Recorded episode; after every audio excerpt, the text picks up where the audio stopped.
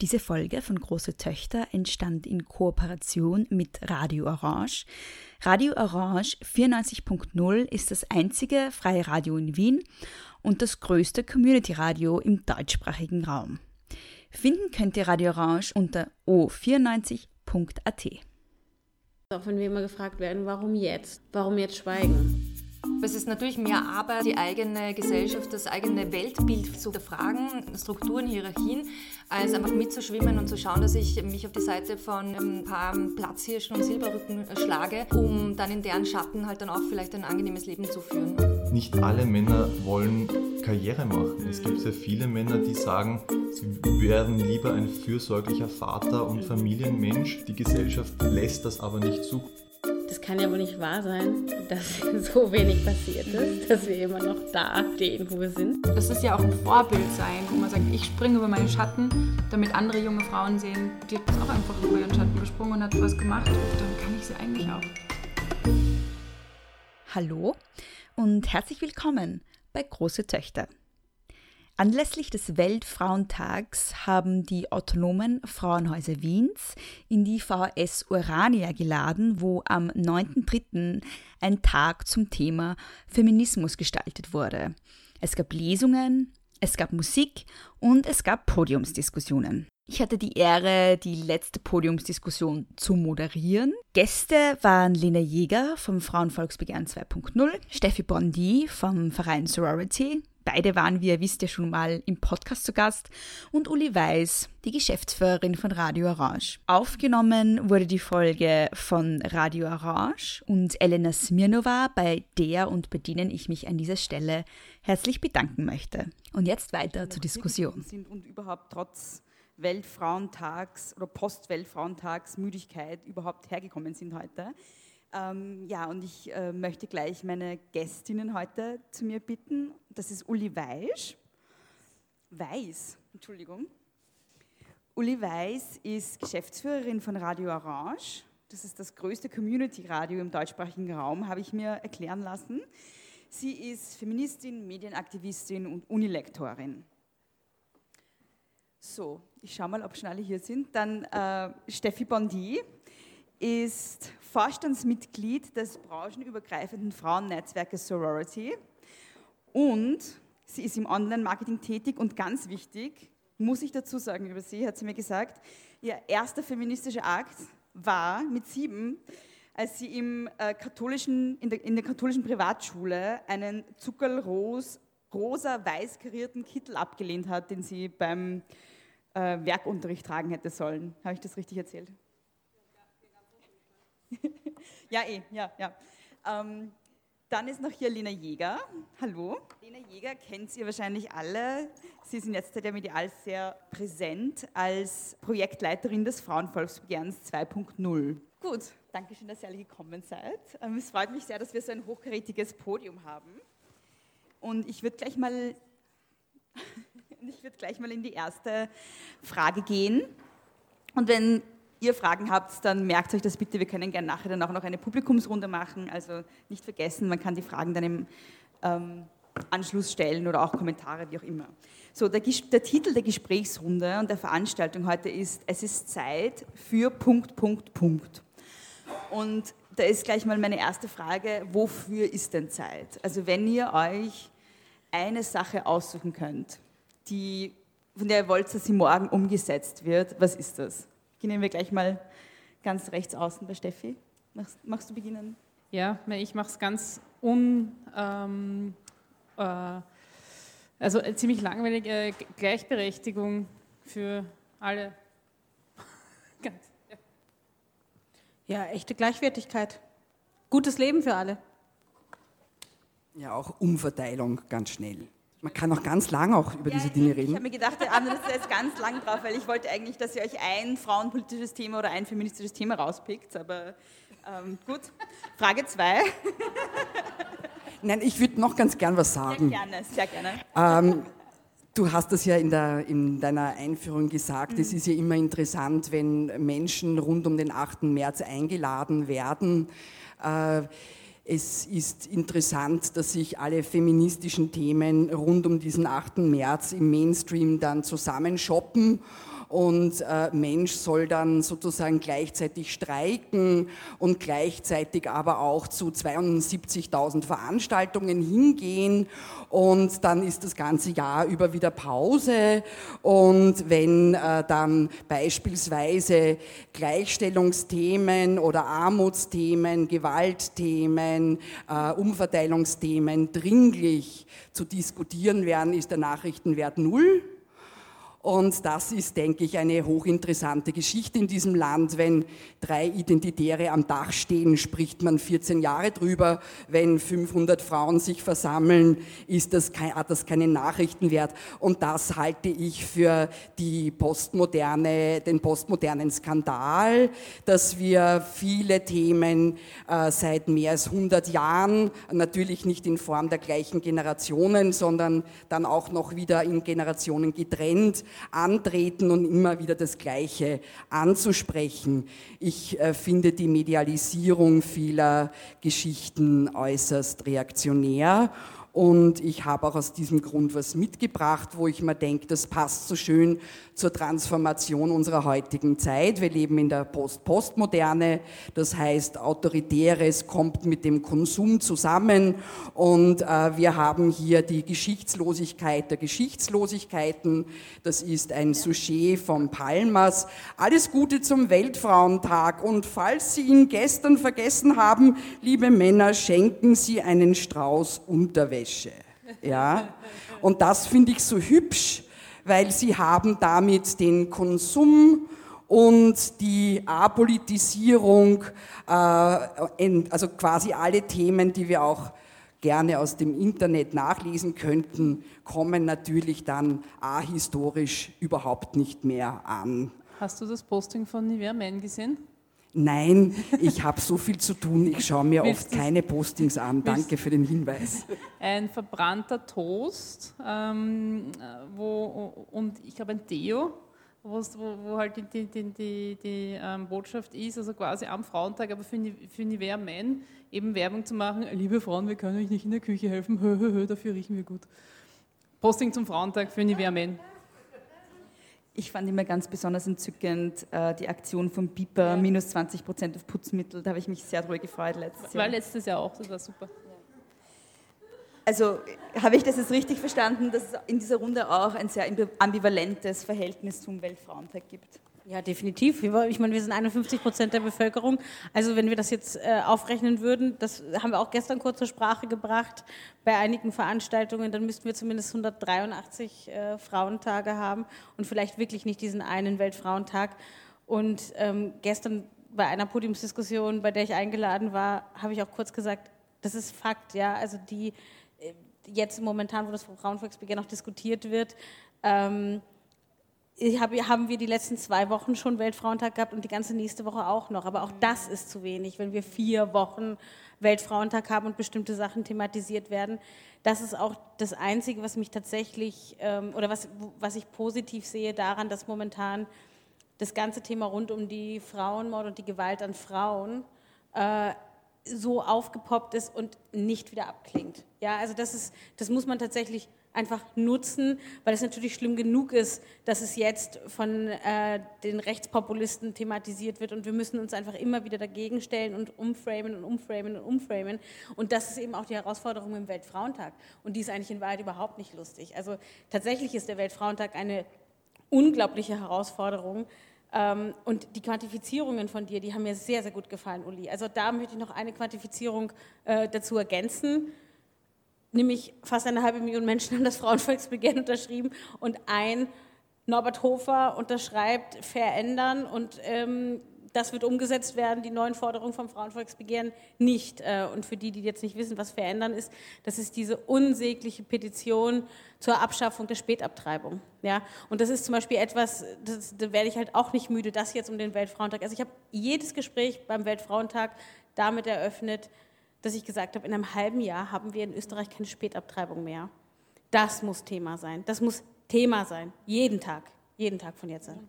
Und dazu haben wir auch ähm, in ähm, unserem Sorority-Postfach auch eine, eine ähm, Frau gehabt, die uns eine sehr lange Nachricht geschrieben hat, von wegen, ähm, dass sie selbst halt betroffen war mit einem, äh, also äh, quasi nicht lebensfähiges Kind, das sie dann abtreiben konnte und dass sie das ein Wahnsinn findet.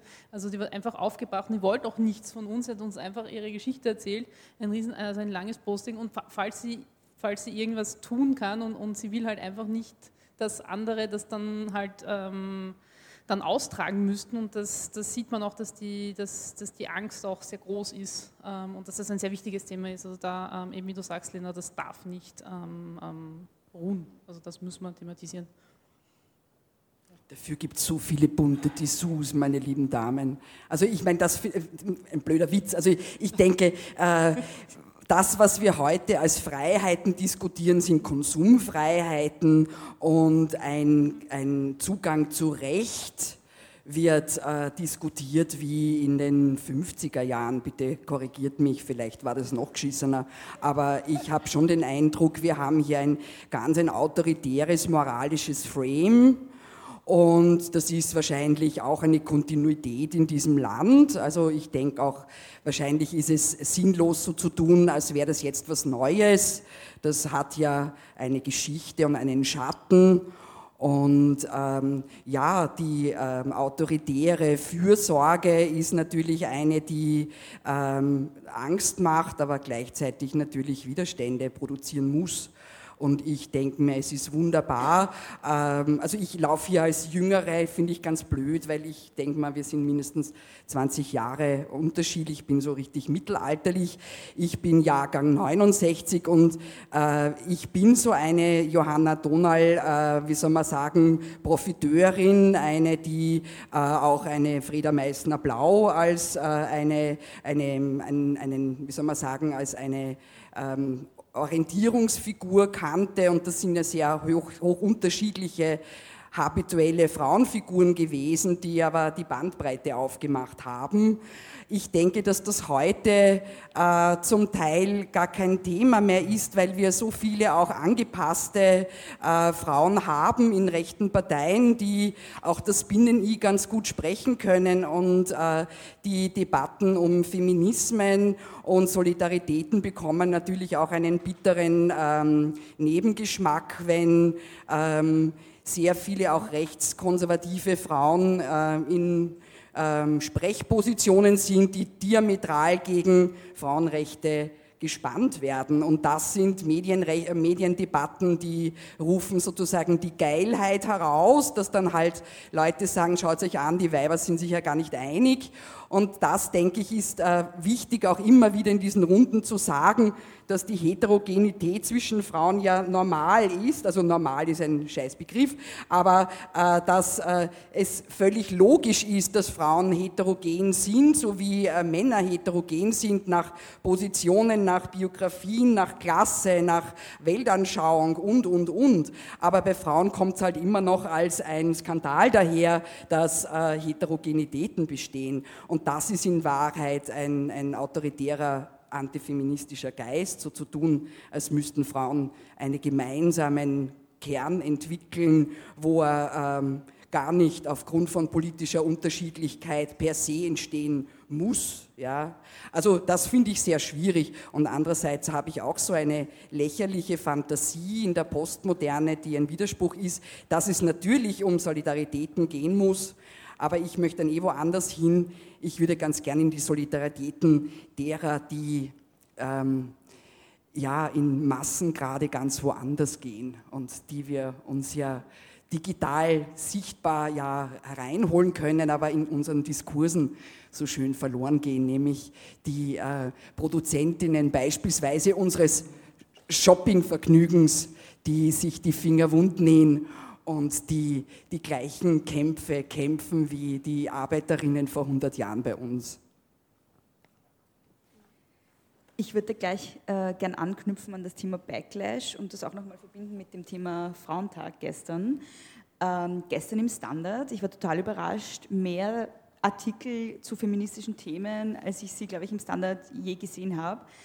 Und dann ein ganz großer Artikel zum Thema Gender Pay Gap, wo es aber wieder darum ging, ist das jetzt wirklich so, es ist urkompliziert zu berechnen, wir wissen nicht genau, gibt es ihn wirklich und wo und wie und so. Gibt Danke, ich weiß, aber, aber mein Punkt ist, ich finde es ich sehr interessant, dass auch an einem Tag, wo feministische oder frauenpolitische Themen in den Mittelpunkt rücken, ähm, das immer so mit einem Narrativ daherkommt, der das wieder in Frage stellt. Und selbst in einem angeblich, zumindest linksliberalen Medium wie dem Standard. Wie habt ihr das wahrgenommen? Ja, geht gar nicht. Also das ist tatsächlich auch etwas, ich weiß nicht, ich habe in den letzten Monaten gelernt, mich auf solche Diskussionen einfach auch nicht mehr einzulassen. Also dann zum Beispiel zu sagen, so, es ist mir eigentlich egal, ob er 18 oder 10 Prozent beträgt. Es ist mir total wurscht. Du kennst individuelle Fälle und das bejahen die meisten und führen das dann aber darauf zurück, dass Frauen zum Beispiel kürzer, äh, länger in Karenz waren oder, oder Fakt ist, am Ende gibt es einen Pensionsunterschied und der ist, der ist evident. Den zweifelt ja keiner an. Und dieser Pensionsunterschied von fast 50 Prozent, das spricht doch bitte klare Worte. Und ich benutze da mittlerweile einfach wirklich immer wieder repetierend die knallharte Formulierung, da sehen wir, dass das Leben einer Frau nur halb so viel wert ist wie das eines Mannes. Punkt. Ja? Und ähm, das ist dann auch meistens ein Moment, wo ich jetzt gerade die Erfahrung mache, das wird dann nicht wieder wegdiskutiert. Nächstes Beispiel ist dann einfach auch, und natürlich, da, da kommen wir dahin, dass das immer wieder Du hast es schon mal ganz am Anfang gesagt, Uli, Umverteilung. Ja, es geht um eine Umverteilungsfrage. Ja? Also zum Beispiel, was ich gerne hätte, ist einfach mehr Forschung zu Vermögen. Das haben ja nun ein paar ökonomische Feministinnen angefangen. Das finde ich ist ein interessanter Punkt. Ja, auch sich das da nochmal anzuschauen. Ähm, und einfach auch immer wieder zu sagen, eine Lehrerin bekommt einen Bruchteil von dem, was eine Steuerberaterin bekommt. Aber Steuerberaterin ist eben ein männlich konnotierter Beruf, während Lehrerin weiblich konnotiert ist. Wenn wir da jetzt in die Pflege gehen, ins Kochen, das können wir unendlich fortspinnen. Und das kann man einfach auch historisch belegen, dass natürlich weibliche Tätigkeiten ähm, auch da wieder weniger wert sind. Das ist, also das, was ich jetzt hier erzähle, sind einfach die Gründe, warum wir zum Beispiel beim Frauenvolksbegehren am Ende wirklich zu dieser zu diesem Begriff der Gleichwertigkeit gekommen sind. Ja? Und ähm, das finde ich ist ganz, ganz wichtig, das zu thematisieren. Vermögen, Pensionsunterschied. Und das ist ja auch jetzt die Krux an dieser, ähm, dieser AMS-Geschichte, wenn jetzt wieder Frauen zur Teilzeitarbeit geraten wird. Und das wissen sie, also sie wissen es. Und sie wissen, dass dadurch die Altersarmut entsteht. Und die Altersarmut in den, von Frauen in den nächsten drei Jahrzehnten, die wird so unfassbar hoch werden. Und dann, dann bin ich gespannt, was wir dann für politische Narrative bekommen dazu, wer das dann hier an welcher Stelle auch immer verursacht hat. Ja. Also da gehört es auch aus meiner Sicht, dass es gibt schon sehr viele ähm, also viele schon, schon bestrebt, also es wird schon, schon sowohl im also in Deutschland als auch jetzt in, äh, in Österreich bei uns äh, eben das thematisiert und es wird auch Frauen mehr oder weniger erklärt, wie funktioniert eigentlich Geld und wie funktioniert Vermögen ja, und wie kann ich mir das selber aufbauen, weil eben diese, also ich habe, was ich, ich bin auch in meiner Bubble, das ist schon klar, aber was ich schon mir an Artikel über Altersarmut schon jetzt an den Kopf geschmissen wird in der letzten Zeit, was gut und wichtig ist. Ja.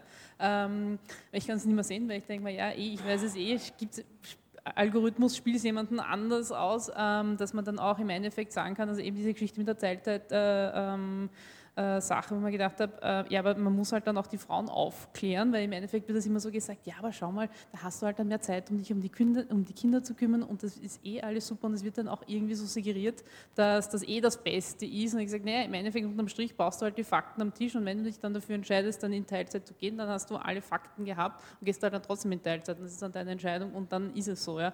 Aber das wird halt einfach so aktiv wirklich betrieben und das macht mir, das macht mir Angst gewissermaßen und sowas von wütend auch, dass wirklich aktiv, seitdem es diese Regierung gibt und man davor auch teilweise ähm, aktiv an der Demontage von Frauen irgendwie gearbeitet wird. Das macht mich so vollkommen wirklich aggressiv und ich höre jetzt auf, weil aber was meinst du mit, aber was meinst du mit Frauen darüber aufklären? Wie sie zu Vermögen kommen. Das verstehe ich nicht ganz. Nein, das ist, ähm, also ich war mal, das war vor Jahren bei einer, ähm, einer Podiumsdiskussion, äh, wo, auch, wo, wo auch eine Anwältin gesagt hat, sie, sie hat dann viele Frauen äh, oder Steuerberaterin, die hat viele Frauen, die sagt, naja, das Geld, das macht mein Mann und sie, die, die, sich nicht überlegen, wie viel gebe ich aus, wie viel brauche ich zum Leben, äh, wie wird es in der Pension sein, weil das regelt alles der Mann. Und das ist dann, und da war, ich dann auch schockiert, dass es das in den 2010er Jahren wirklich dann noch aktiv gibt, äh, teilweise auch jüngere, also jetzt nicht doch die Oma oder die, ähm, die ähm, Mama kurz vor der Pension, sondern wirklich auch jüngere, die sich denken, ja, mh, mm, nein, das macht dann, das macht mein Freund. Und dass man wirklich aktiv, aktiv sagt, hey, interessiert euch dafür? Ähm, und äh, es ist wichtig, weil es wird dann auch dann suggeriert, naja, Geld ist ja nicht wichtig. Ich sage, ja, aber Geld, aber wie sagte Peter Ustinov, Geld allein macht nicht unglücklich. Also, also das, das habe ich gemeint. So, jetzt mache ich was ganz was anderes. ähm, ich, für mich klingt das jetzt sehr sozialdemokratisch im Sinne linear, es muss äh, immer besser werden und wir müssen uns sozusagen an die ähm, Formen anpassen, die Normalität oder gutes Einkommen oder so ähm, zeigen. Ich bin da ein bisschen anders gestrickt. Ich denke erstens mal, dass es super ist, weniger zu arbeiten. Also ich weiß nicht, wie ihr das seht. Ich habe momentan meine zwölf Stunden Tage, die ich mir selber umhänge und es auch muss. Und daran knüpft sich jetzt kein besonders hohes Gehalt. Das stimmt schon. In manchen Szenen kann man sich schief arbeiten und kommt trotzdem nicht zu einem Kapital. Aber was ich interessanter finde, sind äh, Konzepte wie von äh, Frigga Haug ist ja heute schon erwähnt worden von der Heidi, nämlich die Vier in einem Perspektive. Und ich denke, das ist eine interessante, nämlich dass Menschen nicht allein sich in einen meist eh ja ohnehin sehr langweiligen Karrieresetting verstricken wollen. Ich finde diesen Spruch so hübsch. Von innen sieht ein Hamsterrad aus wie eine Karriereleiter. Ähm, also ich denke, dass diese Sehnsucht nach 40 Stunden plus und super Pension die völlige ähm, sinnentleerte Langweile der, der ersten Welt erzeugt. Aber gut, da können wir hoffentlich drüber streiten. Nein, das, ich wünsche mir, dass es mehr Zeit gibt, um uns politisch zu engagieren. Ähm, ich wünsche mir, dass wir mehr Zeit haben, um uns um die Menschen zu kümmern, die wir lieben. Äh, ich wünsche mir, dass wir Zeit haben, spazieren zu gehen. Und ich wünsche mir, dass wir von diesen Stunden, die wir dann auch erwerbstätig sind, leben können. Und ich denke, dass das ein anderes Lebenskonzept ist. Ich denke auch, dass das an manche der Utopien der 70er Jahre anknüpft, wo man schon damals gesehen hat, dass diese linearen Wachstumsfetischismen ja nur zu einem Totalzusammenbruch führen können, ökologisch, menschlich, äh, politisch, äh, dynamisch, was auch immer. Und ich wünsche mir, dass die Utopien des dritten Wegs, die wir in den 70er Jahren ja schon gekannt haben, leider die überdeckt wurden durch äh, die, wie soll man sagen, durch den rasenden Spätkapitalismus und durch die Marketingwelle, die uns Freiheit verkauft hat, aber Konsum und Schulden und Dreck letztlich gebracht haben. Na, verstehe mich nicht. Ja.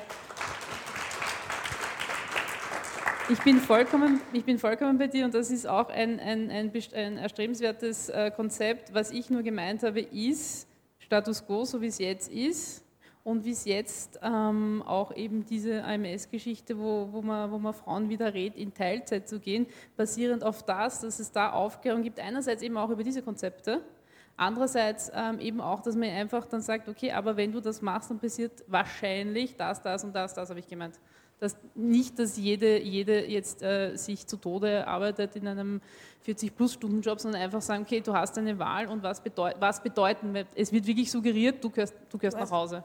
Du hast eine Wahl, finde ich, also da, da, ich bin mir auch relativ sicher, dass hier gar nicht so Widersprüche äh, sind, sondern, aber du hast eine Wahl, ist schwierig. Also, weil du hast eine Wahl, stimmt einfach nicht, ja. Ähm, es gibt ganz, ganz viele Sachen, wo Frauen und Menschen keine Wahl haben. Und das müssen wir thematisieren. Und bei der einen Sache bin ich bei dir. Also für mich ist es so, ich glaube, seit zehn Jahren radikalisiere ich mich für mich gefühlt jedes Jahr mehr. Und ich finde, dass wir einen Feminismus der Utopien brauchen und alles andere können wir vergessen. Also wirklich, während ich vor zwei Jahren zugelassen habe, dass sich Menschen mir gegenübergestellt haben und gesagt haben, ich bin eine liberale Feministin Heute sage ich nein. Du bist entweder liberal oder feministisch. Es gibt keinen liberalen Feminismus, den kann es nicht geben, weil Feminismus per se, ich kann auch liberal sein, ja? Na, finde ich nicht. Also der Liberalismus in seiner letzten Ausformung möchte keine oder kaum Vorgaben. So wenige wie möglich. Feminismus braucht aber Vorgaben, weil zum Beispiel Feminismus am Ende immer dahin kommen muss für mich, dass ich eine Quote fordere. Es kann nicht anders sein. Ich muss immer sozusagen, Feminismus schaut immer auf die schwächsten Glieder und schwächsten Teile in der Gesellschaft. Entschuldigung, was? Nein. Nö, aber hat auch niemand gesagt. Naja, ich habe, ja, das, also wir können ja gerne über das Wort liberal diskutieren, das ist ja gar kein Problem. Ich spezifiziere es jetzt hier. Politisch liberal, genau. Dann, genau, deswegen sage ich, deswegen sage ich ja, spezifizieren wir es. Ich meine natürlich hier jetzt einen wirtschaftsliberalen und neoliberalen Einschlag ich glaube trotzdem, dass am Ende ein Feminismus, also wenn ich den Liberalismus in seiner konsequentesten Ausformung nehme, geht er mit Feminismus für mich nicht zusammen. Aber das können wir gerne, können wir gerne diskutieren im Anschluss und auch äh, dann sehr tiefgehend diskutieren. Aber das, was ich damit sagen möchte, ist, ich finde, es ist wichtig, Utopien zu haben und das ist auch das, was momentan, finde ich, in der politischen Opposition zum Beispiel mhm. komplett fehlt. Ja, es ist ganz viel Angst entstanden ähm, davor, dass die Rechtskonservativen immer stärker werden und diese Angst führt zur Lähmung. Aber ich glaube, dass die einzige Antwort auf das, was gerade die Rechtspopulisten machen, sein kann und sein muss, dass wir Antworten in Form von Utopien haben, dass wir uns tatsächlich träumen, äh, dass wir uns tatsächlich trauen, wieder auch Träume, die für mich Realität werden können, auch einfach zu würden und sie zu benennen und nur Angst alleine nutzt nicht. Und momentan habe ich ja ganz viele Gespräche geführt und durfte diese Gespräche führen mit sehr vielen verschiedenen Politikerinnen. Und immer wieder kommt dieses, na gut, jetzt versuchen wir doch erstmal den Status quo zu erhalten. Und ich glaube, das wird nicht funktionieren. Das wird den Konser Rechtskonservativismus. Können wir danach ja, alles gut, ich Diskussion machen? Ist ja auch gut, das ist ja keine Antwort auf Sie. Es ist meine Meinung. Also ich, genau, genau. Nein, und ist auch, also, das, ist, das ist sozusagen der Punkt, dass ich finde, dass wir dahin wieder kommen müssen, uns das auch zu trauen und das auch sehr selbstbewusst zu tun. Also für mich muss der Feminismus jetzt selbstbewusster und ähm, kämpferischer denn je sein. Das ist ziemlich, also das ist sehr, sehr wahr, was du sagst, ist auch äh, knüpft an das, was, glaube ich, die Heide vorhin gesagt hat bei den äh, Feminismus in den 70ern, ähm, dass es ähm, irgendwie nicht, also dass das eines der größten Probleme ist, dass es ähm, heutzutage dann schwierig ist, etwas zu erreichen ähm, in, in der Hinsicht. Und da sind und da, ich glaube, deswegen gibt es die Angst, die Angst und die äh, Utopien äh, verschwinden dann vielleicht deswegen, mhm. weil es halt nicht, weil es halt schwieriger ist, was, weil eher was weggenommen wird, als dass du was erreichst momentan. Ja, ich wollte nur kurz sagen, können wir dann bitte im Anschluss eine, eine, eine, Diskussion mit dem Publikum machen, weil Sie kriegen dann auch von mir ein Mikrofon in die Hand und dann versteht man sie auch wirklich, weil es wird auch aufgezeichnet, sonst wird es schwierig, ähm, sie zu verstehen. Ähm, was du gerade gesagt hast, erinnert mich tatsächlich auch wieder an die jetzt gerade wieder entstandene Debatte um die Fristenlösung, um Abtreibung, um das Recht auf Selbstbestimmung, weil da ist ja der Diskurs auch ganz stark der, dass man einfach versucht, den Status quo, wie er ist, zu erhalten. Glaubst du, dass in, der, also in dieser Frage es auch sinnvoll wäre, sozusagen nach vorne zu preschen und äh, Progressiveres zu fordern als nur keinen Millimeter? Ja, da, da, sprichst du natürlich jetzt gerade sozusagen einen sehr wunden Punkt an. Ist, ja, aber das ist deswegen ein Wunderpunkt, weil das Frauenvolksbegehren sich vor zwei Jahren ähm, dann auf diesen Kompromiss geeinigt hat, raus aus dem Strafrecht nicht zu fordern. Und viele, und es war tatsächlich eine sehr große Versammlung, die wir an dem Tag hatten. An dem Tag waren über 30 Frauen da und darunter auch vier, fünf, die ziemlich radikale Meinung haben.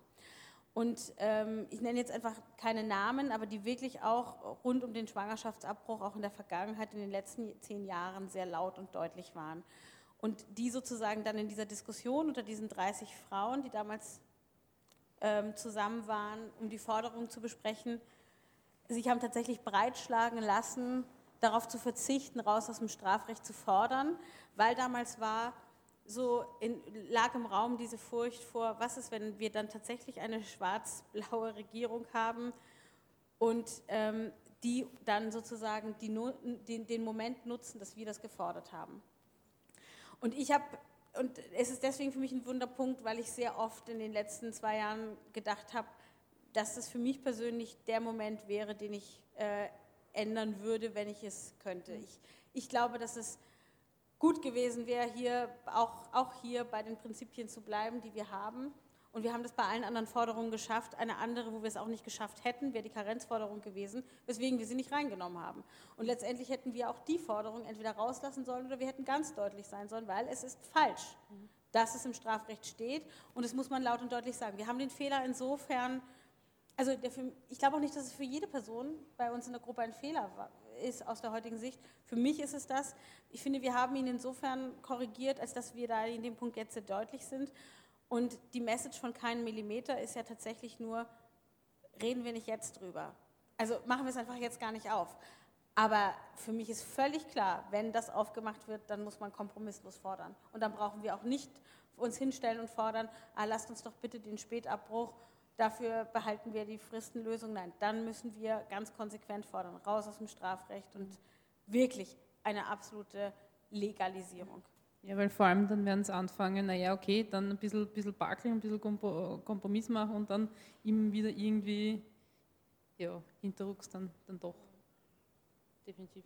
Die letzte Gesprächsrunde hat sich ja ähm, stark auch mit dem Feminismus der 70er Jahre auseinandergesetzt. Ähm, meine nächste Frage ist halt ganz platt, was hat sich seitdem verändert, sowohl jetzt gesamtgesellschaftlich als auch in feministischen Bewegungen? Wie nehmt ihr das wahr? Ähm, vielleicht auch, das ist zwar nicht 70er Jahre, aber für dich, Lena, so der Unterschied zwischen dem ersten Frauenvolksbegehren und dem, dem zweiten, das, wo, wo, du jetzt Projektleiterin bist, und was ist nach wie vor nicht erreicht? Es ist eine Menge nicht erreicht. Aber und was passiert ist, ist der Konsumismus. Also tatsächlich, dass das, ich finde das auch wichtig, das immer wieder zu thematisieren. Auch der Konsumismus hat den Feminismus erreicht.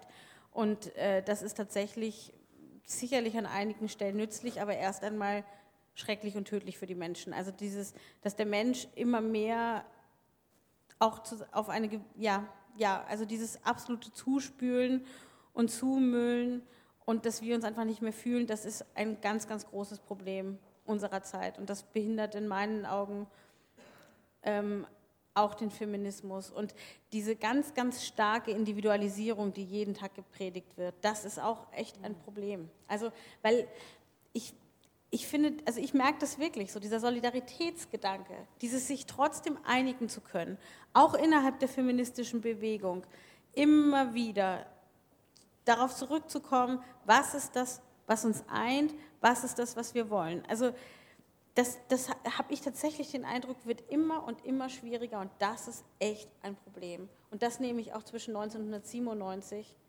und heute sehr stark anders wahr. Das wurde auch thematisiert vorhin. Das ist äh, also eigentlich, als, als hättest du es vorhin gesagt, das ist genau ein, ein, Problem, das angesprochen wurde, dass halt die, die verschiedenen Bewegungen unter sich ähm, es anscheinend nicht mehr schaffen, vielleicht auch eben durch die, durch die äh, Technologie, auch die, die vorherrscht, ähm, dass es dann als anscheinend nicht so mehr möglich ist, sich zusammenzusetzen. Ja, also genau das wollte ich eh auch sagen. Die Fragmentierungen sind einerseits wunderbar und andererseits schrecklich. Äh, was ist das Wunderbare, nämlich sich inhaltlich zu vertiefen, äh, Expertise, Positionen anzusammeln und dafür auch äh, eine Sichtbarkeit, einen Ort, vielleicht sogar, das ist sicher ambivalent, aber auch toll, sich zu institutionalisieren, Orte zu schaffen, die äh, beispielsweise wie die autonomen Frauenhäuser, prekär, aber doch äh, Orte geschaffen haben. Das ist äh, sicherlich wunderbar. Äh, die Fragmentierung auf der anderen Seite hat das Dilemma, dass sich sozusagen keine große Interessensgruppe sichtbar formiert und so etwas wie einen, äh, eine, eine Macht, eine, eine ähm, große Öffentlichkeit im äh, Singular aufbaut, um beispielsweise gegen die offenbar sehr homogenisierte Rechte in Wirklichkeit ist sie es ja gar nicht, aber auch das könnten wir dann auch besprechen. Ähm, Äh, das sind sicherlich Dilemmata und ich bin keine Freundin von äh, ausschließlichen Dystopien. Also wenn wir auch über die Netztechnologien reden, so hat dies verschiedene Vorteile, aber auch Nachteile. Die Vorteile bestehen in dem, dass eben sehr wohl äh, Themen in einen Mainstream gebracht werden können, die äh, sonst überhaupt nicht sichtbar gewesen wären. Sie bestehen beispielsweise auch darin, dass wir soziale Bewegungen kennenlernen können, die wir sonst nie erfahren hätten. Und da bin ich jetzt aber beim Knackpunkt. Ähm, was tun wir mit diesem vielen Wissen? Was passiert aus dem? Also wenn ich zum Beispiel daran denke, ich weiß nicht was, 2015 oder 2014, wie in äh, Bangladesch äh, dass, ähm, dass äh, die Textilfabrik ähm, zusammengebrochen ist, mehrere tausend Näherinnen in, einer, in einem Schlag äh, gestorben sind. Und das war natürlich ein paar Tage eine Mediennachricht wert. Da haben wir auch wieder das erfahren, was seit den Ende der 80er, 90, Anfang 90er Jahre ja bekannt wurde, nämlich über Clean Clothes Campaigns, wie äh, die Textilgeschichten äh, hier für den Westen oder fürs Schnäppchen oder fürs Shopping, was auch immer, äh, zusammengenäht werden, unter welchen Bedingungen hier Menschen, zumeist junge Frauen, hier für den Westen nähen. Und das ist dann ein paar Tage Thema und dann ist es weg. Was will ich damit sagen? Äh, als Trump kam, äh, gab es auch plötzlich eine große Freude, dass es viele äh, feministische äh, Frauen auf der Straße in den USA gibt. Und gleichzeitig waren aber die großen Textilarbeiterinnen-Demos. Ja?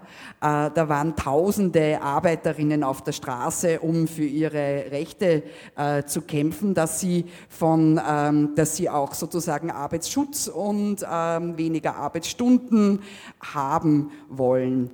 Das war nur in einer sehr kleinen Szene lesbar. Und das ist, denke ich, ähm, jetzt auch nicht nur ein, eine Ebene. Es gibt ja Menschen, die sich damit ganz, ganz tief befassen. Es gibt unendlich auch spannende Forschungsmaterialien. Es gibt äh, Whistleblowerinnen, es gibt Gewerkschafterinnen, die unter großem Risiko sich für äh, Arbeitsrechte äh, einsetzen. Im Übrigen auch an den Rändern Europas. Also wir wissen ja, dass die ganz großen Textilfabriken ja auch genau an den, äh, in den äh, Orten oder in dieser geopolitischen Lage angesiedelt werden, wo es ganz viele Flüchtlingsströme gibt. Also eben auch an den Grenzen der Türkei hin zu Syrien. Da sind ja die ganz großen Textilindustrien in den letzten Jahren entstanden. Aber äh, was ich so schwierig finde, ist im Westen verschiedene Dinge zu verknüpfen. Offenbar kann man nur in einem Entweder-Oder denken und nicht in einem sowohl als auch. Ich habe zum Beispiel mehrere Jahre ja versucht, gerade Sexismus in der Werbung als das Phänomen von äh, einer Wohlstandsgesellschaft, die sich dann zunehmend mit Rosa oder mit ihren Speckfalten befasst oder sonstigen äh, äh, wirklich auch sehr, wie soll man sagen, ähm, Luxusproblemen äh, und man gleichzeitig aber eben auch ähm, die Produktionsbedingungen dieser billigen Produkte äh, verkoppeln kann. Das Wissen haben wir. Wir können sowohl als auch denken, die Art von Modeindustrie, die Frauen verletzt, einerseits als Produzentinnen, aber auch als Trägerinnen, die gehören ja zusammengedacht. Und das passiert nicht. Und das ist, denke ich, das Schwierige. Wir können äh, ja auch das verbinden geistig und unseren ähm, Widerstand gegen beispielsweise Pinkifizierung und gestatten Sie mir noch einen, einen Schlenker zum heutigen Tag oder gestrigen. Ich ähm, bin ja mittelalterlich und nicht ganz jung ähm, und ich wäre ja auch hin und wieder rund um den 8. März dann um irgendwelche Statements gebeten. Man hat mich in den letzten Jahren fast ausschließlich gefragt, was ich zu Gender Marketing denke, was ich zu Pinkifizierung denke. Ja? Und natürlich kann man darüber sprechen. Ich mache Lehraufträge auch zu diesem Thema. Das ist schon interessant.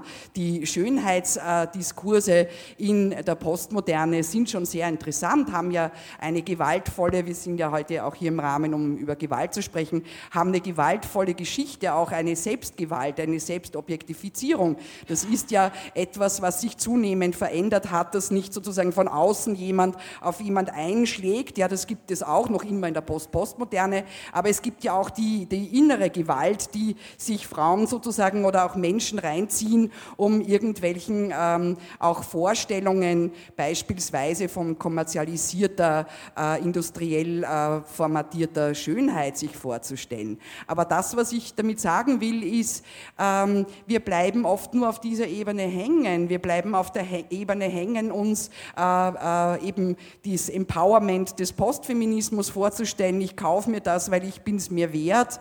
Äh, oder man äh, kriegt schon die Krise, wenn äh, man sich bestimmte Konsumgüter oder bestimmte Markenartikel nicht leisten kann oder die Kinder nicht in äh, bestimmten schicken Brands herumrennen. Und das ist nicht nur ein Mittelschichten- und Oberschichtenphänomen, sondern ist eine Dynamik, die sich bis in die prekären äh, Familiensysteme hineinfrisst. Also dass man sozusagen versucht, den symbolischen Ab äh, Aufstieg oder Abstieg äh, durch das Kaufen von bestimmten Produkten mitzusteuern. Und an dem meine ich, das ist so ein schäbiger Diskurs, weil er uns so wahnsinnig ablenkt von Produktionszusammenhängen, von Gewalt, die an diesen Produktionszusammenhängen stecken und die in einem wechselseitigen Verhältnis stehen, die des Konsums, der zunehmend auch autoritär wird und die äh, des, äh, der Produktion, die leider immer gewaltvoll war und es verdammt nochmal geblieben ist.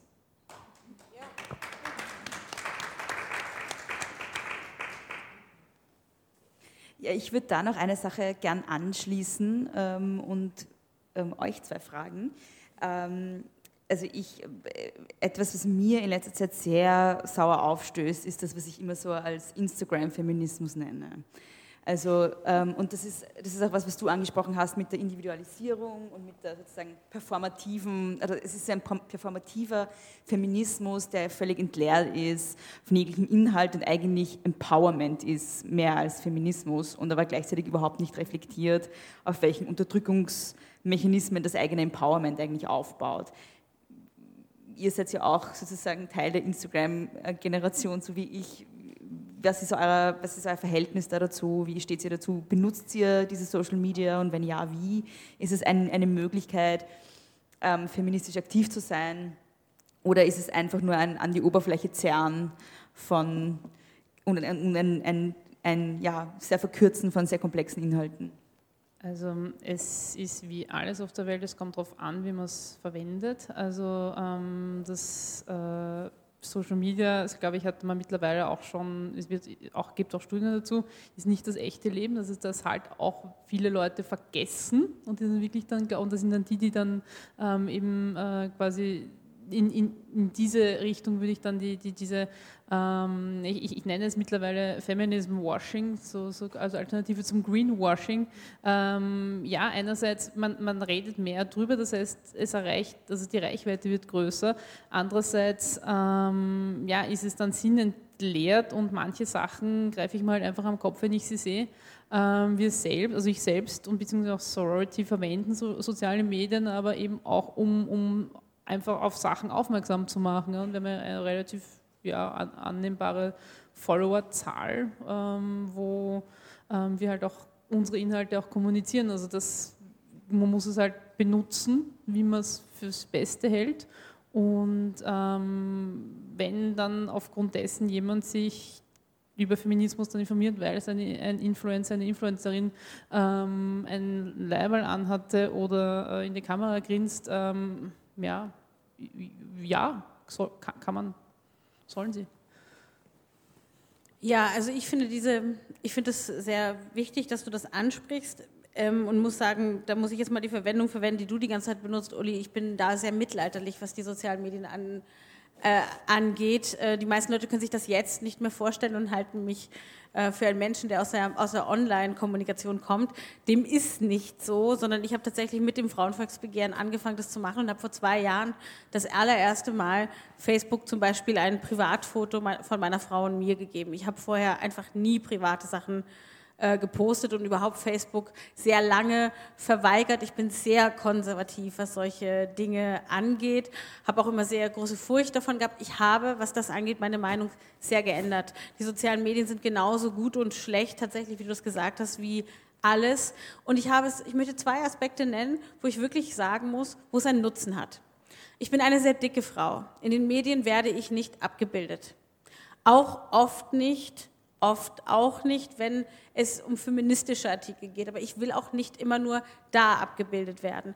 Und Instagram zum Beispiel hat eine Masse an dicken Frauen, die du sehen kannst. Du kannst auch eine Masse an dünnen Frauen. Du kannst, das ist natürlich, das ist sozusagen diese Zensur, die das soziale Netz hat und auch mit sich bringt, die ich auch für sehr gefährlich halte.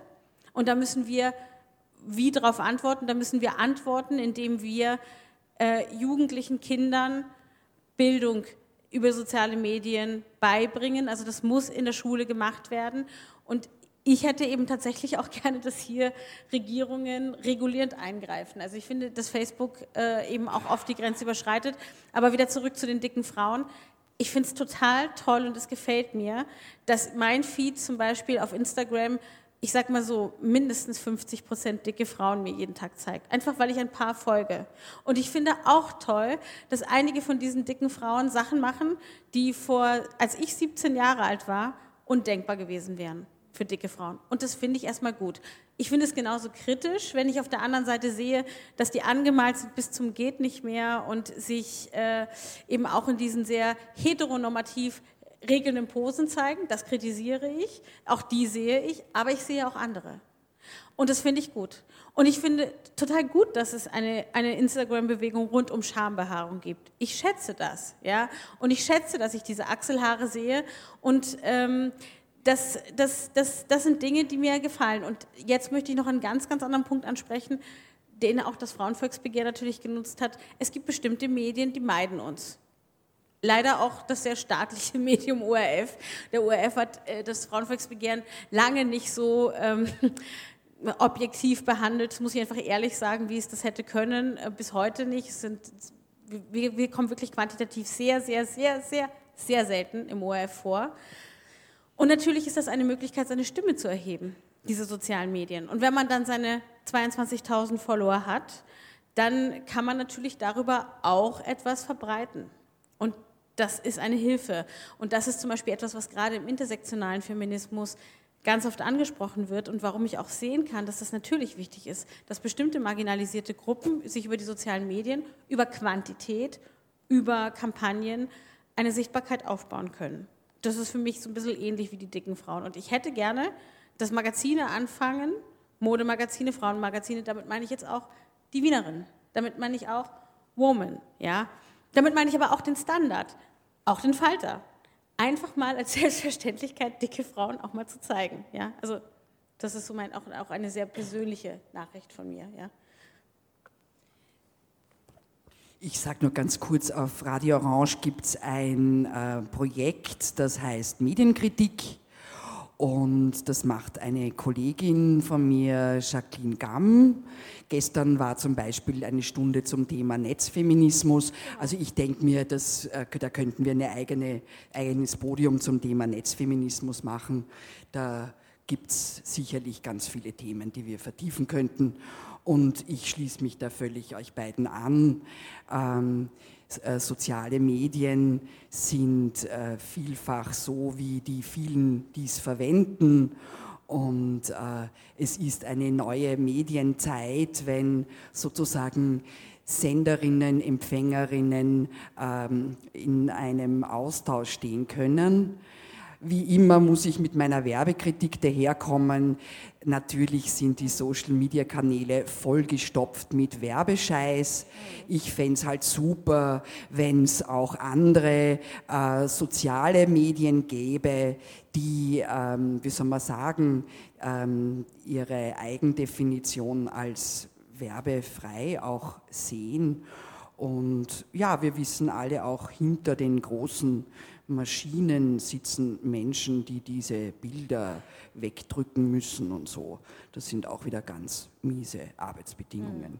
Also wer den Film ähm, Die Cleaners gesehen hat, weiß, dass die schöne neue digitale Welt, die genau die gleiche koloniale Welt ist, die wir kennen. Ähm, hinter den Bildern putzen Menschen beispielsweise für Facebook 14.000 Bilder am Tag. Und das ist, kommt halt darauf an, welche Welle gerade ist. Also wenn Sie gerade mal den Auftrag haben, ähm, Kopfabbilder sich anzuschauen, sind das halt dann äh, 14.000 Kopfabbilder. Oder wenn das Kinderpornobilder sind, sind das halt 14 Tage mal Kinderpornobilder. Und wenn das Nacktheit an sich ist, kann man halt äh, sozusagen alles gleich bügeln. Also das heißt, die dicken Frauen kommen schon vor, aber halt ohne Nippel, liebe Lena. Ja, ja. Habe ich was anderes gesagt? Nö.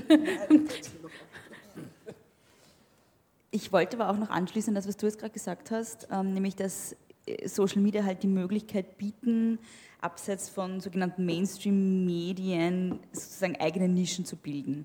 Das ist ja aber dann gleichzeitig auch, und das ist natürlich gut für feministische äh, äh, äh Bewegungen oder LGBT-Bewegungen oder was auch immer, aber es ist natürlich auch brandgefährlich, weil wir wissen alle, dass es möglich ist, auf Facebook irgendwelche rechten Fake News-Accounts zu folgen den ganzen Tag und dann einfach wirklich nur mehr in dieser Bubble zu sein. Und wir wissen alle, dass das mittlerweile sehr meinungsprägend ist bei vielen Leuten. Genau. Das ist das Schwierige und das müssen sich aber, also an diese Nase müssen sich ja die Linken, also ich in Anführungszeichen, das jetzt in Anführungszeichen, müssen sie sich genauso fassen. Also ich zum Beispiel habe tatsächlich, weil ich es fürs Frauenvolksbegehren machen musste, ja für mich zum Beispiel auch die Entscheidung getroffen, zu Ö24 zu gehen. Hätte mich jemand vor zwei Jahren gefragt, ob ich das mache, hätte ich gesagt, nein. Und ich bin jetzt Stammgästin bei Fellner und das weiß ich, dass das sehr kritisch gesehen wird. Ähm, und ich stehe dazu. Ähm, und das, das heißt, also was für mich immer der Punkt ist, so ich, auch da, da ist zum Beispiel ist auch auf unserer Seite so viel Komplexitätsreduktion. Ja? Ich finde, ich, hab, ich bin, habe ganz klare rote Linien. Und da kann ich auch ganz ehrlich sagen, dass es mir bis jetzt nicht passiert ist, dass ich denen nicht treu geblieben bin. Und diese roten Linien sind für mich ähm, essentiell wenn man irgendwie politisch, aktivistisch tätig ist. Aber es ist eine Frage, wie ich das kommuniziere. Und es ist eine Frage auch, ähm, wie viel Gegenüber lasse ich dazu. Und da bin ich zum Beispiel, was das angeht, sehr liberal, sehr, sehr soft. Ich lasse da sehr, sehr viel zu, aber inhaltlich nicht. Inhaltlich habe ich meine ganz klaren roten Linien. Aber es gibt zum Beispiel für mich hm, ganz wenig Orte, wo ich sage, da gehe ich nicht hin. Ich habe auch mit der FPÖ geredet und ich habe nicht einmal mit der FPÖ geredet, ich habe oft mit der FPÖ geredet. Es gibt bestimmte Rechte, mit denen ich nicht reden würde, aber wenn jetzt zum Beispiel jemand, nachdem dieser Shitstorm auch über mich hereingebrochen ist, aufgrund des Selner-Videos mir sagen würde, hm, wärst du bereit ähm, zu einem Talk mit jemandem aus der identitären Szene, dann würde ich das sicherlich sehr vorsichtig abtesten, aber ich würde es jetzt nicht grundsätzlich ablehnen. Ja? Und ich, das ist zum Beispiel eine Sache, wo ich mir, das ist für mich wie diese Sache mit den, mit den Utopien und den Ideen. Wie möchte ich denn diesen Leuten sonst meine Ideen und meine Utopien kommunizieren, wenn ich nicht mit ihnen rede? Und ich habe sehr viel in meinem Instagram und auch in meinem äh, Facebook-Feed vor allem zugelassen von Rechten. Ich muss das auch, weil ansonsten weiß ich nicht, was die da reden. Und es erschrickt mich und es gruselt mich und manchmal lässt es mich nicht schlafen. Es ist schlimm. Ja, und ich kann auch nachvollziehen, dass man deswegen zum Beispiel auch entscheidet, ähm, also ich muss schon ehrlich sagen, dass es manchmal in, in der Bubble gemütlicher ist. Aber ich halte es für keinen Weg mehr, den wir gehen können. Das heißt nicht, und das möchte ich auch nochmal ganz klar sagen, weil das ist mir wichtig, weil das wird oft in Diskussionen verdreht, dass man in den Inhalten nachgeben muss. Also als letztens zum Beispiel tatsächlich auch jemand aus der linken Szene, aus der sehr feministischen Szene gesagt hat, aber Lena, das ist nicht sehr politisch von dir, dass du da jetzt über den Spätabbruch nicht reden möchtest. Ähm, ich finde schon, ich meine, das ist ja erstmal nicht schön, dass äh, behinderte Kinder abgetrieben werden. Nein, ganz sicher nicht. Hier zum Beispiel ist eine rote Linie. Ja, also diese ganze Thematik müssen wir einfach komplett trennen. Natürlich ist es nicht gut, dass behinderte Kinder abgetrieben werden und mehr gesunde geboren werden, aber das ist nicht die Diskussion. Hier geht es um ein Selbstbestimmungsrecht der Frauen und das ist eine rote Linie für mich. Und da sage ich, also meine Antwort zu der Frau ganz konkret ist, war, du, ähm, redest ja, möchtest ja auch nicht über die Todesstrafe diskutieren, nur weil das ähm, wieder auf jemand aufmachen möchte. Ja? Also es gibt rote Linien und das ist eine rote Linie und die Frauen können nicht wieder weiter in ihr Selbstbestimmungsrecht, das nach wie vor nicht verwirklicht ist bei den reproduktiven Rechten. Es ist nicht umgesetzt. Wir haben kein Selbstbestimmungsrecht.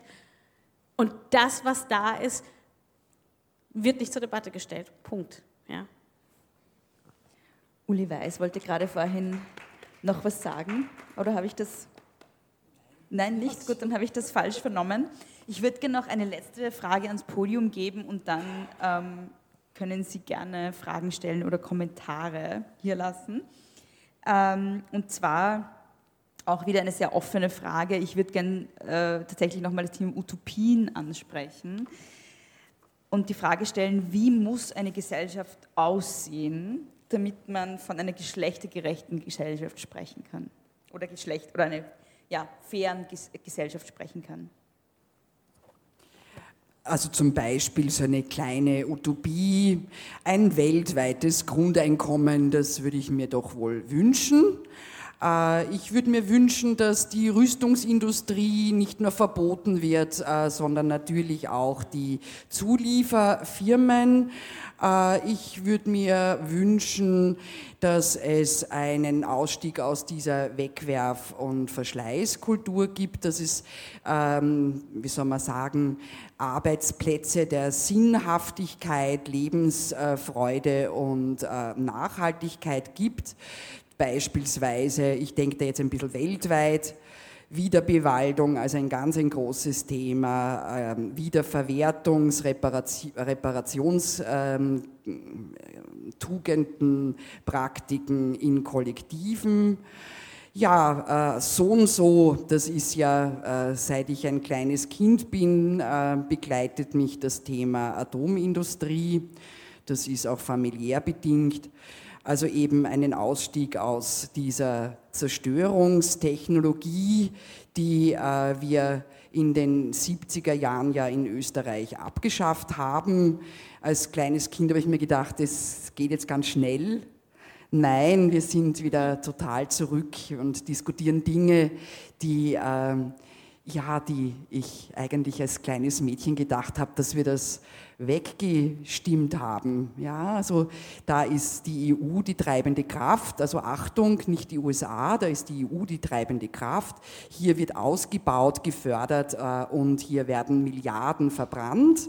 Also es geht auch um die Frage, in welcher Weise wollen wir Wirtschafts- und Entwicklungs- und Forschungstechnologien ähm, weiterhin in eine Vernichtungs- und äh, Verschleiß- und Zerstörungsform äh, unterstützen. Wir haben ja bald EU-Wahlen. Ähm, ich bin zwar keine Agentin der Grünen, sondern auch zum Teil pissed off über die Lifestyle-Formate, die da in manchen Parteien eingesickert sind. Aber das Thema äh, äh, Umwelt ähm, ist eins, das Frauen direkt betrifft, Männer natürlich auch. Ähm, da gibt es sozusagen den Fokus auf Mensch. ja, ich wünsche mir, dass wir das Thema ähm, Versorgung und ähm, ähm, Pflege auch ganz stark in eine Möglichkeit, in ein äh, sinnstiftendes Leben äh, bekommen und uns wegentwickeln von dieser sehr lächerlichen Körperbewirtschaftung äh, dieser kapitalistischen Endzeitphase. Und äh, ja, da wünsche ich mir auch eine Selbstreflexion von mir, von euch, äh, welche, wie soll man sagen, auch Luxusnormalitäten haben wir da und äh, was äh, sind Dinge, von denen wir uns auch ganz leicht trennen können. Also zum Beispiel, ich kann mich ganz leicht vom Autoverkehr trennen, aber ich weiß schon, das trauen sich nicht mal die Leute, die eine, ein, ein, ein nicht ganz so kreischgrünes Ding da haben. Aber das war jetzt doch eher eine Kritik am Status quo und nicht die Utopie, äh, wie die. Also ein weltweites Grundeinkommen, glaube ich, ist okay. die volle Utopie. Und äh, das betrifft ja dann auch die Menschen in diesem Land, weil wir ja auch ein Teil der Welt sind. Ja. Gut, Steffi, du hast noch am wenigsten geredet. Hol mal aus. Naja, wenn, wenn immer so gute Ideen sehr ausführlich ähm, geäußert werden, da brauche ich nichts hinzuzufügen. Ähm, Was ist deine feministische na, Utopie? Meine feministische Utopie ähm, ist das prinzipiell, also ist andersrum.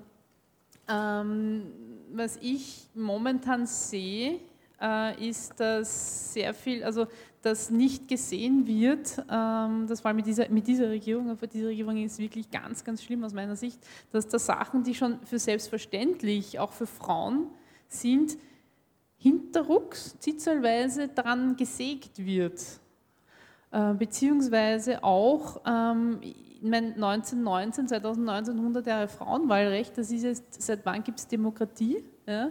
Ganz kurze Zeit und, und ich, momentan bin ich in einer Reflekt, in, oder, oder die Frauenbewegung aus den 70ern, ja?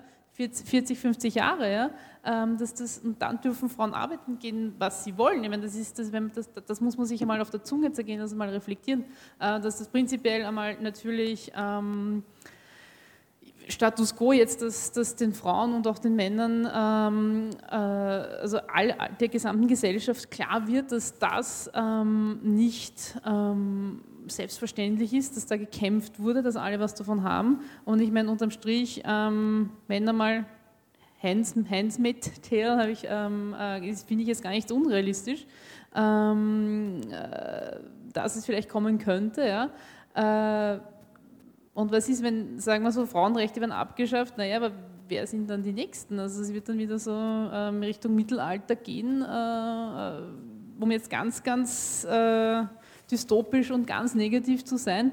Äh, und eben mein, mein feministischer, das ist, das ist wieder dann so, so Grundlagenwunsch, ja, aber einfach im Endeffekt, dass man einerseits keine Quoten braucht, weil halt einfach die Leute das arbeiten, einerseits, was sie wollen, genug Geld dafür bekommen und es nicht, es nicht ähm, hinterfragt wird, wenn zum Beispiel eine Frau eine, eine Unternehmensspitze ähm, äh, macht, beziehungsweise nicht die blöden Fragen gestellt bekommen, bekommt, hey, wie machst du das, wie machen sie das mit den Kindern? Ja? Ähm, und das ist dann auch, auch auch ähm, andersrum für, für die Männer dann auch selbstverständlich wird, wenn zum Beispiel ein Mann äh, daheim bleiben möchte oder kann oder was auch immer oder eben in Pflegeberufen geht, weil ähm, es sowieso alles gleichwertig ist und jeder Mensch sollte dann machen können, äh, was, aber, was sie oder er möchte und dann unterm Strich dann ein gutes Leben haben. Lena, das ist das Schlusswort. Ja, also ich mache es mir jetzt insofern einfach, als dass ich jetzt ein Zitat äh, nehme, auf das ich einfach immer wieder verweisen möchte. Auch Johanna Donald hat gesagt, die Vision des Feminismus ist keine weibliche Zukunft, es ist eine menschliche Zukunft. Ohne Macht- und Gewaltverhältnisse, ohne Männerbündeleien und ohne Weiblichkeitswahn.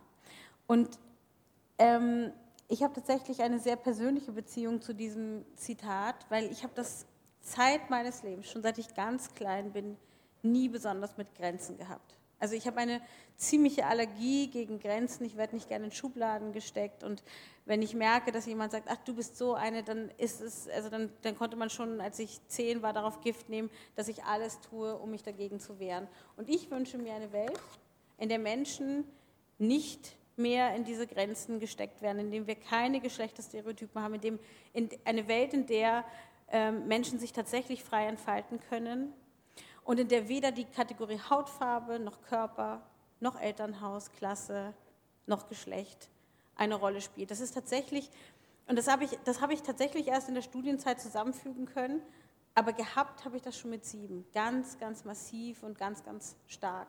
Das ist auch einer der Gründe, warum ich zum Beispiel lange Zeit mich auch in der Lesbenszene nicht wiederfinden konnte und eigentlich so immer gegen alles äh, so gekämpft habe, weil ich das einfach, weil ich einfach viele Sachen für mich selber intuitiv nicht verstanden habe. Was das angeht, also überhaupt in alle Richtungen bin ich heute sehr viel toleranter geworden. Ich habe verstanden, dass andere Menschen das brauchen, dass es ihnen Sicherheit gibt. Aber ich wünsche mir eine Welt, wo wir das nicht mehr brauchen, wo wir Lust haben, jeden Tag zu entdecken, neu zu entdecken und auch die Möglichkeit haben, auf Sachen zuzugehen und das ist tatsächlich auch eine Utopie, die ich mittlerweile so tief in mein Herz eingeschlossen habe und wo ich mir einfach vorgenommen habe, egal was mir passiert, mir die zu bewahren und die zu behalten. Weil das ist etwas, was ich einfach ja, für den essentiellen Kern halte.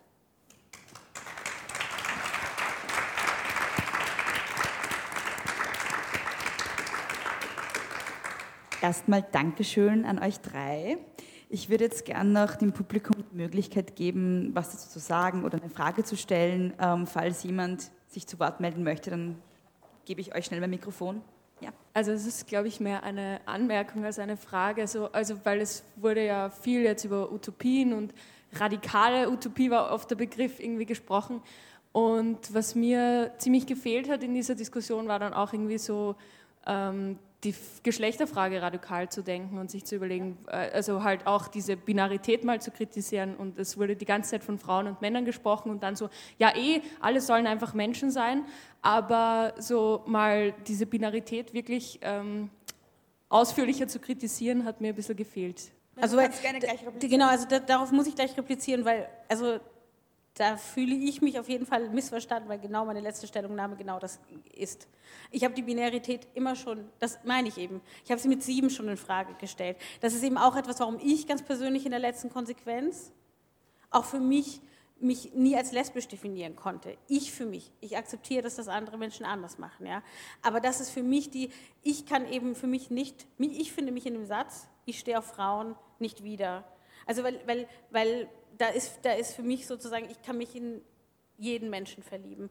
Und für mich ist das, äh, ist diese letzte Konsequenz, an die wir denken müssen. Ist übrigens auch eine der Gründe, um jetzt immer auch mal etwas sehr äh, Praktisches ähm, zu nennen, warum das Frauenvolksbegehren von Anfang an mit den Menschen im, in der Intersexarbeit extrem gut zusammenarbeiten konnte. Weil wir haben diese Forderung, die die Geschlechterstereotypen hinterfragt. Und das halte ich für den Schlüssel. Auch diese Forderung stand ganz lang, zur Debatte, lassen wir sie fallen bei der Kürzung von 15 auf 9. Das ist aber meine Herzensstückforderung. Ja? Und für mich muss das passieren. Das ist die letzte Konsequenz. Ja? Also anders geht das gar nicht. Und dass es momentan genau in die andere Richtung geht, quält mich persönlich und halte ich für ein Riesenproblem dieser Gesellschaft. Egal, ob es die Spielzeuge sind, die wieder geteilt sind. Und ich bin gespannt, was jetzt passiert mit dem dritten Geschlecht. Ich bin gespannt. Und ich glaube, dass das ein Schlüssel ist. Ich glaube, dass das für uns alle ein Schlüssel ist, auch für die feministische Szene. Also für mich ist das so selbstverständlich in meinem gesamten Denken, dass wir das hinterfragen müssen. Und nein, es ist kein Zufall, dass ich hier an bestimmten Stellen von Menschen oder auch von Schwangeren rede. Also haben wir nicht, ja. Ich bin ganz einverstanden, was hier von der Uli und von Ihnen gesagt wurde. Ähm, aber eines, glaube ich, muss man heute sich klar machen, dass die Demokratie in Gefahr ist. Ja. Und es gibt keinen, wie immer, ausgestalteten Feminismus in autokratischen Systemen, in Diktaturen etc. Das ist Nummer eins. Nummer zwei, äh, die Tatsache, dass wir heute sozusagen damit konfrontiert sind, dass äh, in etwa 60 Prozent der österreichischen Bevölkerung eine Sicherheitshaft befürwortet, nämlich auch um den Preis, sozusagen die Verfassung äh, zu ändern. Und dass jetzt äh, die SPÖ und die NEOS einmal zunächst sagen, wir machen das nicht, äh, beruhigt mich keineswegs, äh, denn es wird vermutlich so lange herumdiskutiert, dass selbst die Oppositionsparteien nicht riskieren wollen, dass sie dann weniger Stimmen bekommen, wenn sie ganz strikt wirklich dagegen sind. Also das ist eine hochprekäre Angelegenheit. Ja? Und das ist mir schon sehr, sehr wichtig, auch wenn wir über Utopien und dergleichen äh, sprechen. Wir sollten uns historisch daran zurückerinnern, dass die, Feminist, die Feministi überhaupt die Definition, was Feminismus ist, in einer frühsozialistischen Zeit entstanden ist. Und dass es keinen Feminismus von Konservativen gibt, sondern die Vereinbarkeitsdiskurse, die es seit den 80er Jahren, seit den 80er Jahren mit Thatcher, Reaganism und mit äh, einer Entwicklung, einer ökonomischen Entwicklung, die schon in den 90er Jahren in die Prekarität geführt hat, vieler sehr, sehr gut ausgebildeter Frauen. Man soll doch bitte heute nicht so tun, 2019, als hätte man jetzt erst entdeckt, dass äh, die Bildungsexplosion, die sogenannte, von denen haben die gutbürgerlichen Frauen in den 80er Jahren, die Kinder von denen profitiert, so ist es. Aber das ist nicht ein Phänomen, das sich heute gestaltet hat. Nur die gut profitiert haben, äh, haben vergessen, dass man demokratische Rechte erkämpfen muss, und zwar tagtäglich muss man die Demokratie erkämpfen. Ja? Das ist nicht etwas, das einen in den Schoß fällt. Und wir können uns lange über feministische Individualstrategien äh, unterhalten, auch vor dem Hintergrund einer äh, veränderten Medienlandschaft.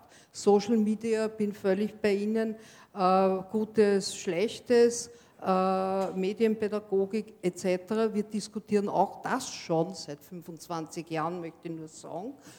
Und ich meine vor allem im Bildungsbereich.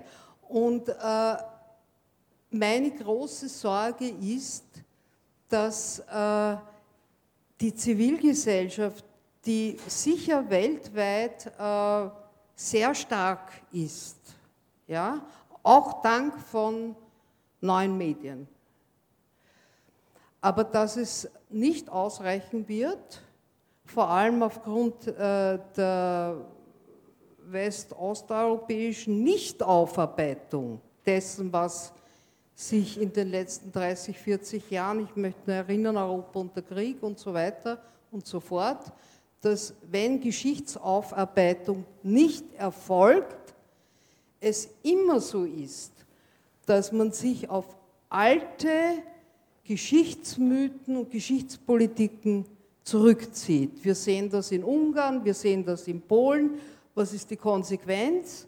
Die Aushöhlung der Rechtsstaatlichkeit. Jede rechte, rechtsextreme gesellschaftliche Entwicklung braucht ein Geschichtsnarrativ. Und dieses Geschichtsnarrativ ist immer in der Vergangenheit zu suchen. Und damit können wir, und damit können wir nicht in irgendeine Form einer Zukunft gehen. Und ich glaube, da muss der Kampf ganz was also Essentielles bleiben. Ja? Okay. Wir kämpfen, Ursula, macht da keine Sorgen. Dankeschön. Danke. Ähm, mag sonst noch jemand was sagen oder fragen? Ja? Ich glaube, es ist besser, wir sammeln mal doch. Und ja, also ich stimme der Ursula schon zu und es wurde auch zum Teil schon gesagt. Also ich merke halt schon, ich glaube schon, dass die Zivilgesellschaft jetzt sehr alarmiert ist. Ja, und das merke ich einfach bei allen Dingen, die jetzt passieren, sozusagen tagtäglich. Ja. Also ich habe mich auch ganz klar äh, in den Medien geäußert zu, diesen Sicher zu dieser Sicherungshaft. Ja. Aber was mir einfach fehlt, ist, äh, im Grunde genommen müsste bei all diesen Dingen sofort müssten sofort alle aufspringen, ja? nämlich jetzt auch die Wissenschaft. Mir fehlt oft auch mhm.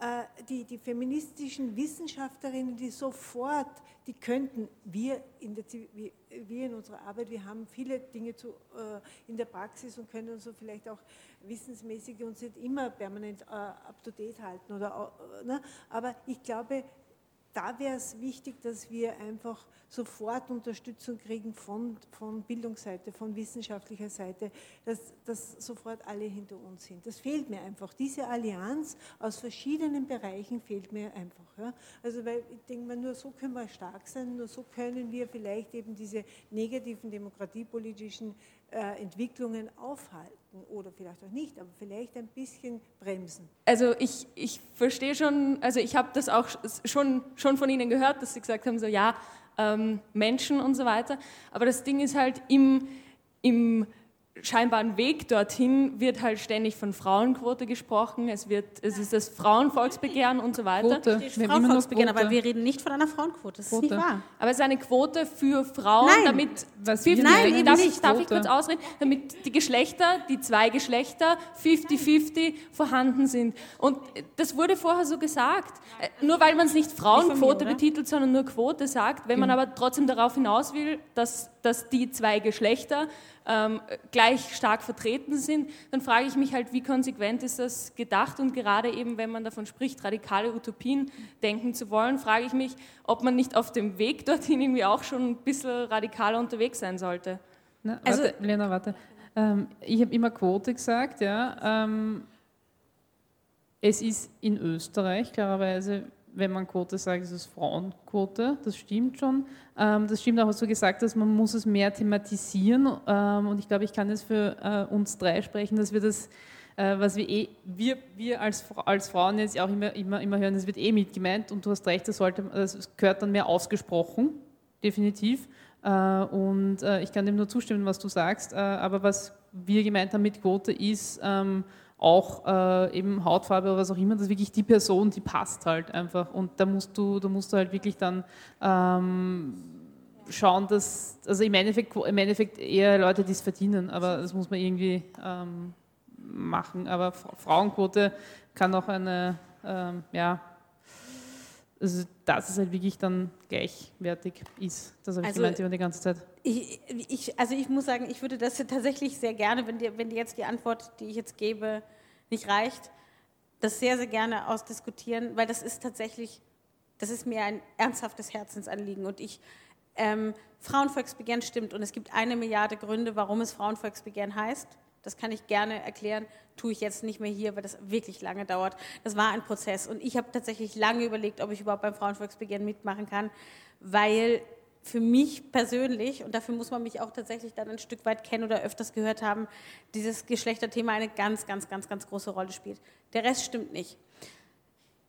Den du gesagt hast, wir reden nie von einer Frauenquote, wir reden maximal von einer Geschlechterquote und auch das nur innerhalb der Forderung, weil wir gezwungen wurden vom Ministerium, es zu spezifizieren. Das Frauenvolksbegehren hat eine ganz klare Vision in einer Präambel, die ich für die radikalste Utopie halte, die überhaupt im Moment hier im politischen Kontext diskutiert wird. Und zwar reden wir davon, dass die Sichtbarkeit aller Bevölkerungsgruppen da sein muss. Ich bin die Verfasserin dieser Präambel. Ich weiß, was ich mir dabei gedacht habe, als ich sie geschrieben habe. Und gemeint habe ich damit, dass eine Geschlechterquote viel zu kurz gedacht ist. Sie wird uns nichts nutzen.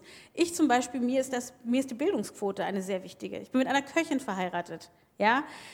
Ich rede manchmal in sehr ketzerischen Kreisen und gebe auch zu, das polarisiert sehr und manchmal finde ich es auch richtig, dass es polarisiert, auch davon, dass wir eine nicht akademische Mischehe führen.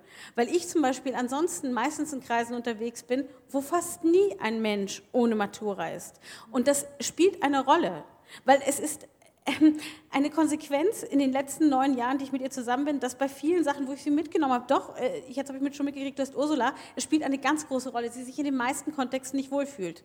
Und zwar weder immer bei euch, wo sie, wo sie lange Zeit gesagt hat, sie geht nicht mehr mit, weil sie die einzige Nicht-Akademikerin ist, als auch in meinen feministischen Kreisen, wo sie sich übrigens noch viel unwohler fühlt, weil sie meistens nicht versteht, wovon die Leute reden. Ist uns schmerzlich ja? bewusst übrigens. Und ja, genau. Ähm, und, und das ist für mich ein Punkt. Und wir brauchen für alles Quoten in Wahrheit. Und das Parlament muss in meiner Utopie, und die ist radikal, komplett umgebaut werden. Das muss so sein. Also ich kann zum Beispiel nicht damit leben, dass es momentan im Parlament keine einzige geoutete Lesbe gibt da drin und keine Transperson und keine Intersexperson. Wir, was? Ja, mag ja sein, dass es das gegeben hat, aber wovon rede ich jetzt? Beantworte ich Ihre Frage. Und Quoten müssen tatsächlich ganz dringend und unbedingt weitergedacht werden. Ich, ich halte es tatsächlich sogar für falsch, von Geschlechterquoten zu reden, weil es nicht mehr die einzige Quote ist, die notwendig ist. In meiner Lehrveranstaltung an den Gender Studies ähm, ist das eines der großen Themen, wie Mensch benannt wird. Und ähm, ich finde diese Debatte zum Teil wahnsinnig wichtig und zum Teil wahnsinnig nervig. Warum? Wenn ich zum Beispiel über die 70er Jahre und Abtreibungsdebatten äh, unterrichte, werde ich dann regelmäßig unterbrochen und äh, ich werde gefragt, ob hier Transpersonen mit gemeint sind. Und dann muss ich natürlich in jedem Satz sagen, ich meine die Personen, die einmal im Monat aus der Muschi bluten. Gut, also es kommt einfach darauf an, in welchem Kontext reden wir über was und wer. Äh, ich wenn ich Fragen gestellt bekomme, antworte auch ich auf diese Fragen. Eine andere Person wird auf diese Fragen anders antworten. Und da es Ihnen ein Anliegen ist, haben Sie es eingebracht. Es war in den Fragen so nicht vorgesehen. Und ich als Cis und als Doppelmutter von zwei Töchtern habe das sicher nicht so am Schirm wie Menschen, denen die binaritäre Zuschreibung völlig am Arsch geht. Ich sehe mich nicht als eine traditionelle Tante mit Blumenröcken, fürchte mich auch nicht von dem Begriff Frau und äh, ich habe den Eindruck, am Anfang kommen zu mir in die Lehrveranstaltung mal ein Dutzend Identitäre, um zu schauen, äh, kann diese Tante da überhaupt sprechen? Und dann gehen sie wieder, weil sie merken, sie kann es. Ja? Und ich wünsche mir auch einen strategischen Essentialismus, wie es die äh, Jayatri Jagavani Spivak gesagt hat, wenn wir auch uns nicht als Identitätsstiftende, äh, als Frauen im Sinne von Weiblichkeitskonstruktionen spiegeln wollen. Na, no, na, dann schauen wir uns doch mal den Feminismus an, der ist sehr bunt, der ist sehr widersprüchlich, der hat unterschiedliche Strömungen und Queerness ist nicht das Einzige, was ich wichtig finde zu diskutieren.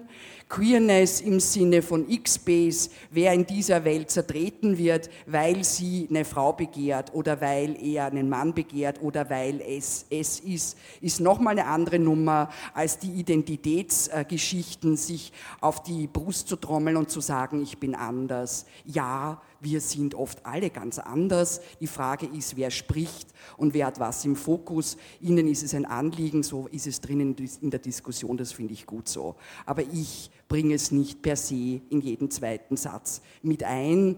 Das hält mich so auf wie das Binnen-I. Es ist wichtig, es mitzudenken als Normalitäten im Sinne der Abweichungen.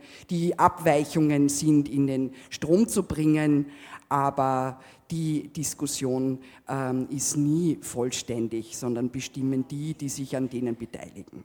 Dann Dankeschön fürs Zuhören, danke für, fürs Diskutieren, danke für die lebhafte Diskussion am Ende und ich wünsche. Bitte? Dankeschön. Ja, danke. Gerne. und ich wünsche euch drei, nicht einen, sondern äh, 365 Frauenkampftage, Frauen gedacht mit Sternchen.